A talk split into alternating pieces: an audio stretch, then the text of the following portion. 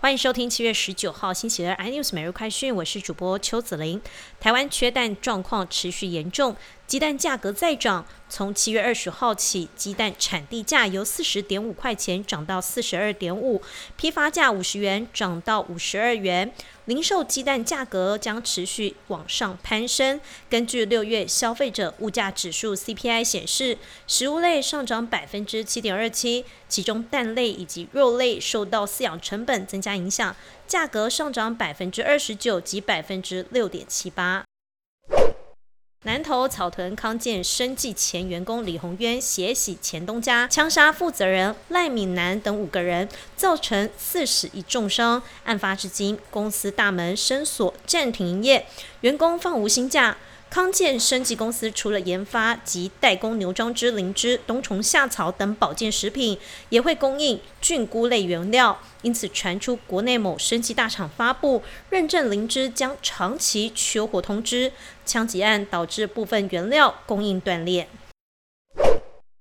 字节跳动公司发言人今天证实，公司正在考虑设计自己的晶片，将加入中国网络巨头研发半导体的行列。发言人还说，因为无法找到能够满足要求的供应商，这些晶片将会进行定制，以处理字节跳动在多个业务领域的相关工作负荷，包括影音平台、资讯和娱乐应用。而且字节跳动不会将晶片销售给其他公司。